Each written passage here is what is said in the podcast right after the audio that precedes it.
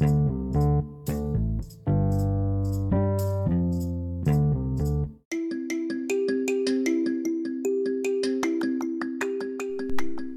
dia, boa tarde, boa noite. Não sei que horas você está ouvindo, mas seja muito bem-vindo ao BrenoCast, um podcast destinado à disciplina Vigilância em Saúde do curso de Biomedicina, ministrada pelo ilustríssimo professor Marcelo Fernandes, e aqui apresentado pelo discente Breno Santos Matos.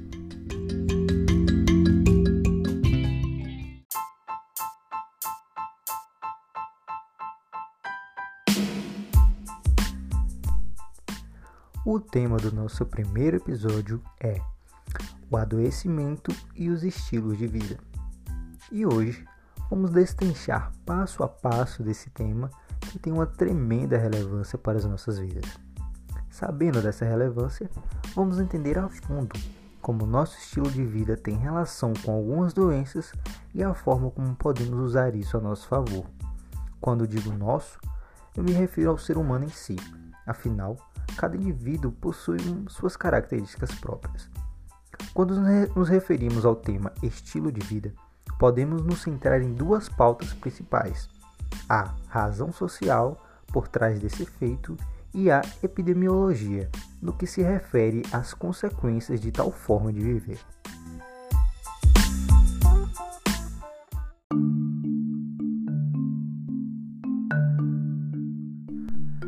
Bom, Antes de nos focarmos nas consequências dos estilos de vida, precisamos entender as razões por trás de tal efeito. No artigo Estilos de Vida, Hábitos e Promoção da Saúde, publicado pela revista Cielo, uma abordagem bem interessante abordada. Os autores trazem uma perspectiva baseada na visão do sociólogo Pierre de Bourdieu, associando o hábitos com o estilo de vida. O hábitos de Bourdieu, hábitos com U, segundo o próprio autor, deriva de condições de existências particulares. Assim, é a um só tempo individual e coletivo, significando que pode gerar e unificar práticas coletivas com características peculiares. Ou seja, o estilo de vida ele pode ser compreendido como um produto do hábitos, e de forma inconsciente. Nessa mesma perspectiva social, para William Kuckerman, baseado na ideia de hábitos de Bourdieu, estilo de vida é formado por padrões coletivos de comportamento relacionados à saúde, com base em escolhas de opções disponíveis para pessoas de acordo com suas chances de vida. Ou seja, os humanos têm a capacidade de escolher seu estilo de vida, porém, suas escolhas são limitadas por suas condições. Então, por exemplo, dentre vários outros, fica bem mais difícil para uma pessoa que tem uma jornada cansativa de trabalho diário ou outras demandas ter um estilo de vida totalmente saudável, dentro dos parâmetros adequados e recomendados. Diferente de uma blogueira fit, por exemplo, que tem isso como objetivo principal.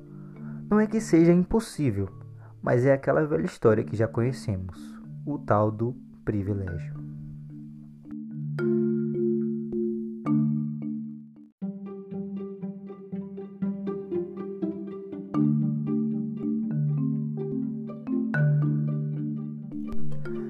Agora que já sabemos um pouco mais sobre o que se refere ao termo estilo de vida, vamos entendê-lo pelo viés epidemiológico. Estilo de vida é definido pela Organização Mundial da Saúde como o conjunto de hábitos e costumes que são influenciados, modificados, encorajados ou inibidos pelo prolongado processo de socialização. Esses hábitos e costumes incluem o uso de substâncias tais como álcool, fumo, chá ou café, substâncias dietéticos e de exercício. No caso, a maneira como as pessoas vivem, escolhas que fazem, entre outros, é a parte do que se pode chamar de estilo de vida. Diante disso, esse tema me fez pensar, tipo, meu Deus, como que, quando que o ser humano ficou tão preguiçoso assim? Brincadeiras à parte, esse questionamento tem uma explicação plausível. Na pré-história, mais precisamente no período neolítico, o homem era uma espécie nômade, ou seja, ele não tinha uma residência, um local fixo, sempre viviam mudando de lugar a fim de conseguir alimento e sobrevivência. Porém, com a descoberta da agricultura, tudo mudou. Foi observado que, ao cultivar e estocar alimento, era possível sobreviver sem mudar constantemente de lugar, sendo possível domesticar animais para isso também. Com isso, surgiram os primeiros povoados e o restante da história a gente já conhece. Essa mudança de hábitos, hábito agora com O, é conhecida como a passagem do nomadismo para o sedentarismo.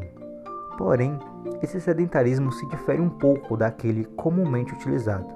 O primeiro sedentarismo se refere ao estilo de vida que que se caracteriza pela permanência em um lugar, ou menos definido como o espaço de habitat, com condições de vida que permitem que o ser humano tenha uma vida mais tranquila e segura. Já o segundo termo, o termo utilizado para a sociedade atual, ele se refere à situação em que a pessoa não pratica qualquer tipo de atividade física regularmente. A diferença é que onde um está em busca de um simples conforto para sua vida, o outro está inerte.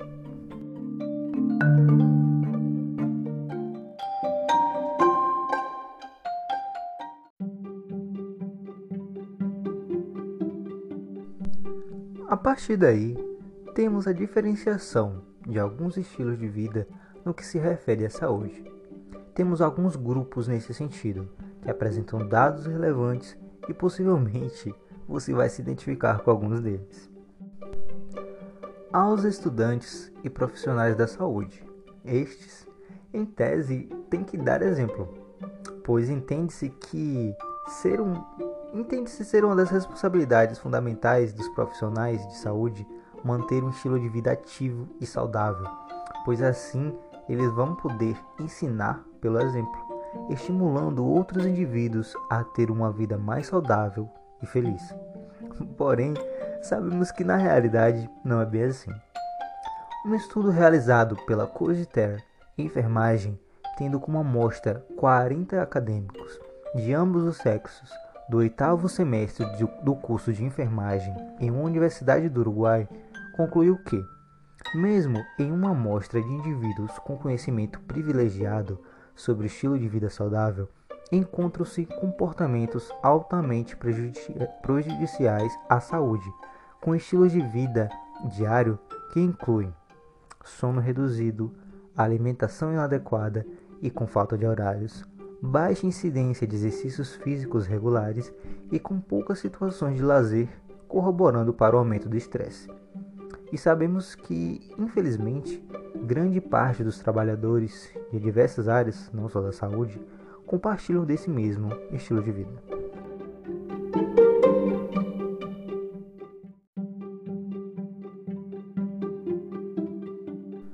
Outro grupo é o dos adolescentes altamente sedentários.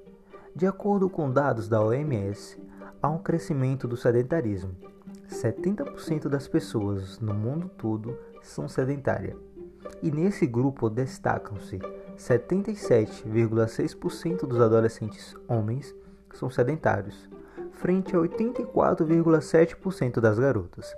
No Brasil, essa disparidade é de 78% dos garotos não fazem o exercício físico mínimo recomendado, frente a 89,4% das adolescentes. De acordo com diversos estudos, uma das causas dessa tendência é a revolução digital, e hoje temos a pandemia corroborando para o agravamento desses dados.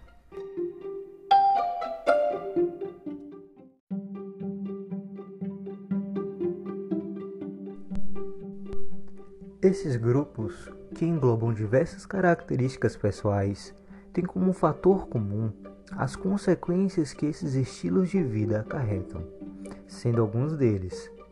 Fatores modificáveis do estilo de vida são a causa de 50% das mortes, entre as 10 causas mais importantes, incluindo doenças cardíacas, câncer, derrame cerebral, acidentes e doença pulmonar crônica.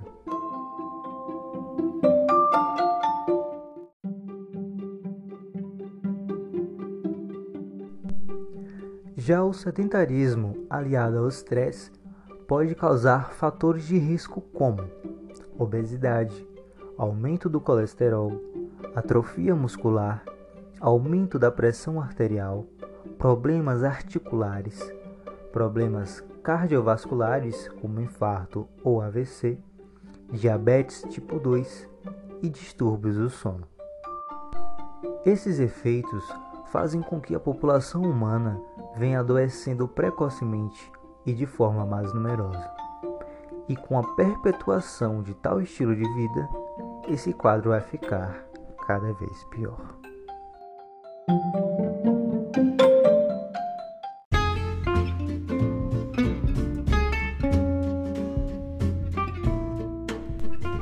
A fim de se prevenir, procure profissionais responsáveis que possam te auxiliar para a mudança de hábitos e assim você tenha um estilo de vida mais saudável e feliz. Falamos tanto sobre o corpo, mas não podemos nos esquecer da nossa mente. Mantenha o cérebro ativo tanto quanto o seu corpo. Pratique atividades que envolvam ajudar outras pessoas. Tenha contato com pessoas e lugares que te façam bem. Coisas que irão te ajudar a preencher a solidão e a se sentir acolhido.